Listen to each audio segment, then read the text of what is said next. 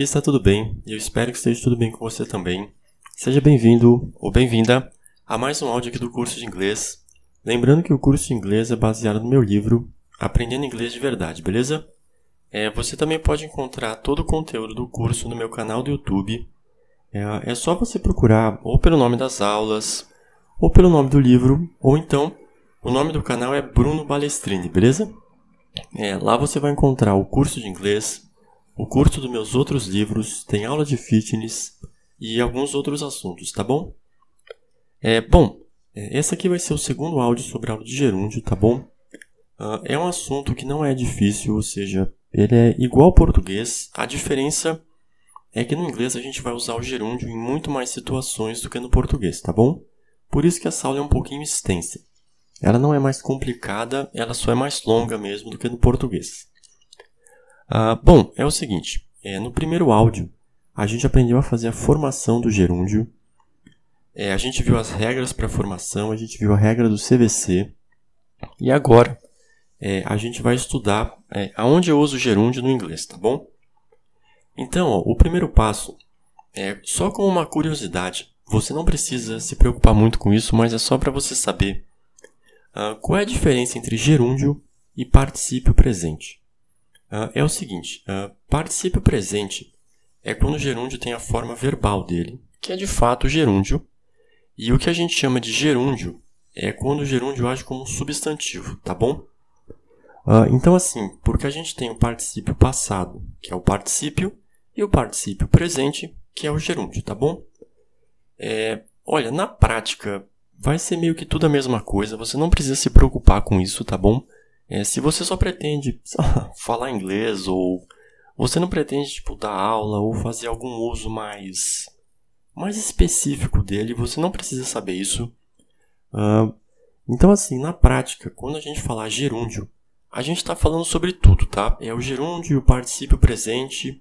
Eu só quis comentar isso para você saber que existe uma diferença rigorosamente falando, tá bom? Então, ó, vamos lá. A gente vai estudar agora quando eu uso gerúndio no inglês. Então, o primeiro caso vai ser o gerúndio, gerúndio mesmo, ou seja, o substantivo. Então, ó, primeiro caso é sujeito da oração, ou seja, quando tiver um verbo na função de sujeito.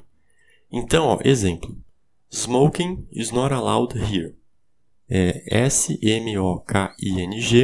espaço I-S, espaço N-O-T, espaço A-L-L-O-W-E-D, espaço H-E-R-E. Smoking is not allowed here. É, fumar não é permitido aqui. Ah, esse caso é bem utilizado em avisos e placas, tá bom? É, você percebe que apesar do verbo estar no gerúndio, ele tem sentido de infinitivo. Ou seja, a gente em português fala fumar não é permitido. Mas em inglês eu não escrevo to smoke is not allowed here.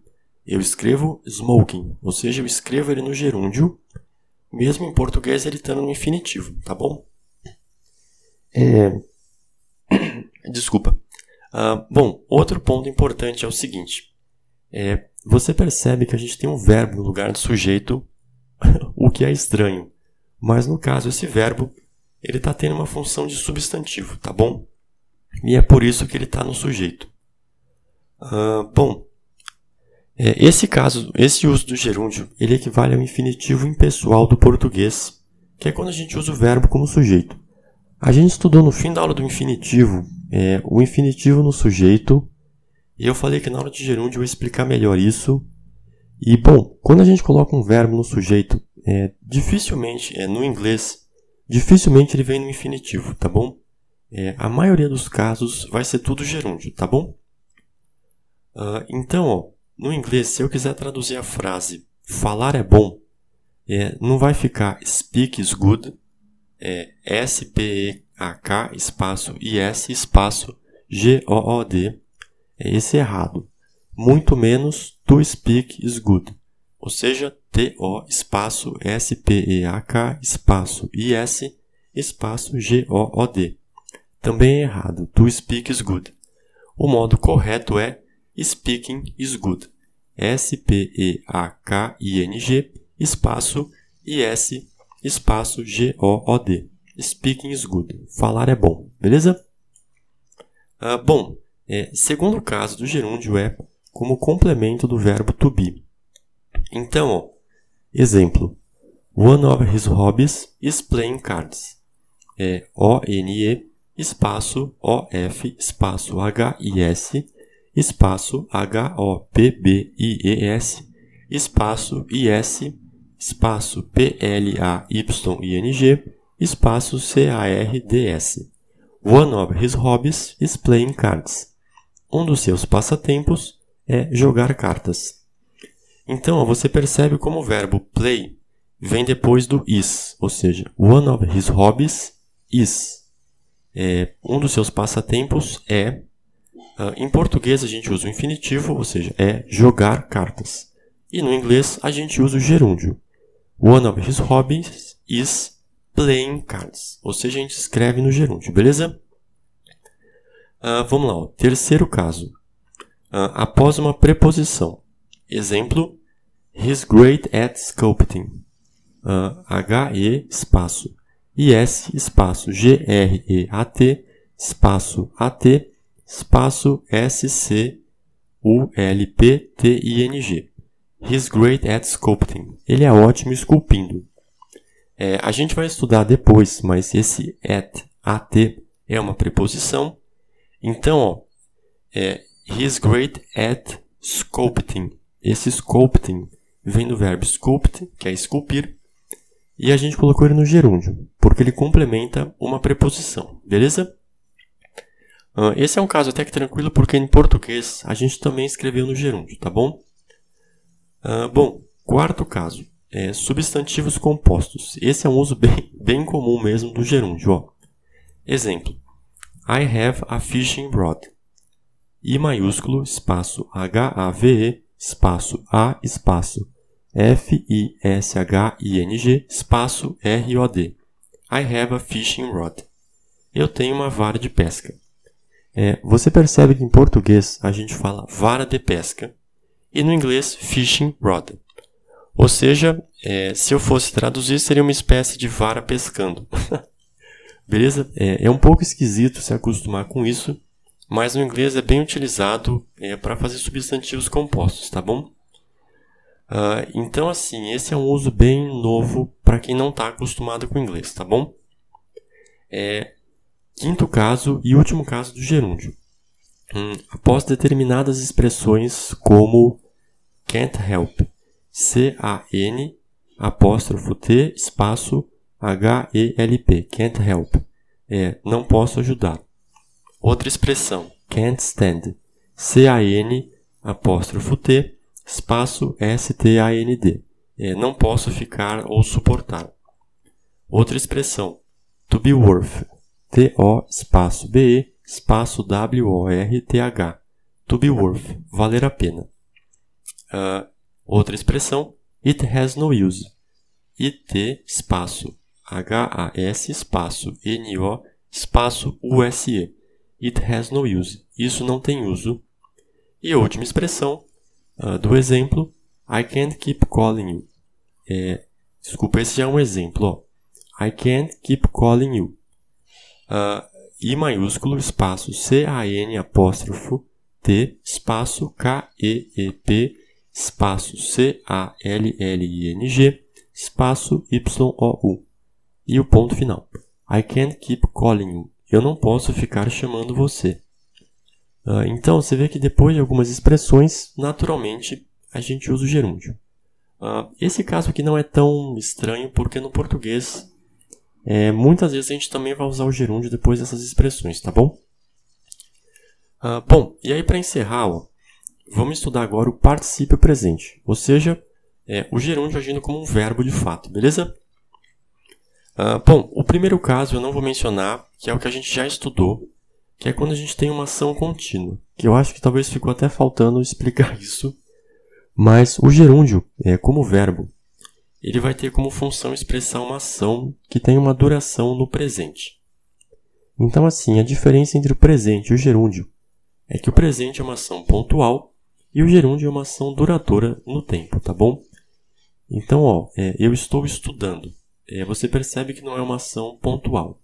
É uma ação que está acontecendo, beleza? Então, o primeiro caso do participio presente é essa ação contínua que a gente já viu os exemplos no áudio passado. Ah, bom, o segundo caso é, é que o gerúndio ele vai agir como um adjetivo também. Então, ó, olha o exemplo. This is an amazing concert. T-H-I-S, espaço I-S, espaço A-N, espaço A-M-A-Z-I-N-G, espaço C-O-N-C-E-R-T. This is an amazing concert. Esse é um concerto incrível. Uh, você percebe que ó, esse amazing, é, ele tem esse ing, mas ele vem como um adjetivo, que é incrível. Ele vem qualificando concert, que é um concerto. É, a gente vai estudar na próxima, eu, é, no próximo áudio sobre adjetivos, tá bom? Mas você percebe que a gente escreveu o adjetivo como uma forma de gerúndio, beleza? E bom, e terceiro e último caso é quando a gente tem duas ações simultâneas. Então, ó, exemplo: replace the piano, vírgula, singing. Uh, H-E, espaço P-L-A-Y-S, espaço T-H-E, espaço P-I-A-N-O, vírgula, espaço S-I-N-G-I-N-G. E ponto final. Replace the piano, vírgula, singing. Ou seja, ele toca o piano cantando. É, então, em outras palavras, ele toca o piano enquanto canta. É, são duas ações simultâneas. Ele está tocando piano e cantando ao mesmo tempo, beleza? Ah, então, ó, esses foram os usos do gerúndio no inglês, tá bom? É, então, ó, só para mostrar a comparação, é, no português a gente utiliza o gerúndio para é, expressar ações contínuas e para expressar ações simultâneas, tá bom? É, fora alguns usos particulares que a gente tem, tá bom? É, então, assim, ó, você percebe que no português, vamos fazendo um comparativo com essa, com essa aula, é, a gente vai ter basicamente três casos, que é ações simultâneas, ação contínua e a gente pode até dizer após determinadas expressões. Então seria uma espécie de tipo três casos. Enquanto que no inglês a gente estudou oito casos. É, ou seja, você percebe como que no inglês a gente tem muito mais usos do gerúndio do que no português, tá bom? É, então, assim, é, não é difícil, mas o que vai complicar um pouquinho do gerúndio é que no português a gente escreveria como infinitivo, mas no inglês, para dar o mesmo efeito do infinitivo, a gente escreve como gerúndio, tá bom? E é por isso que, mais uma vez, eu falo: você não pode ir lá e trocar as palavras, tá bom? Se você pegar uma frase em português e trocar as palavras, é, ela não necessariamente vai bater com a frase que ela deveria ser em inglês, beleza? E é isso que eu me refiro com o português traduzido.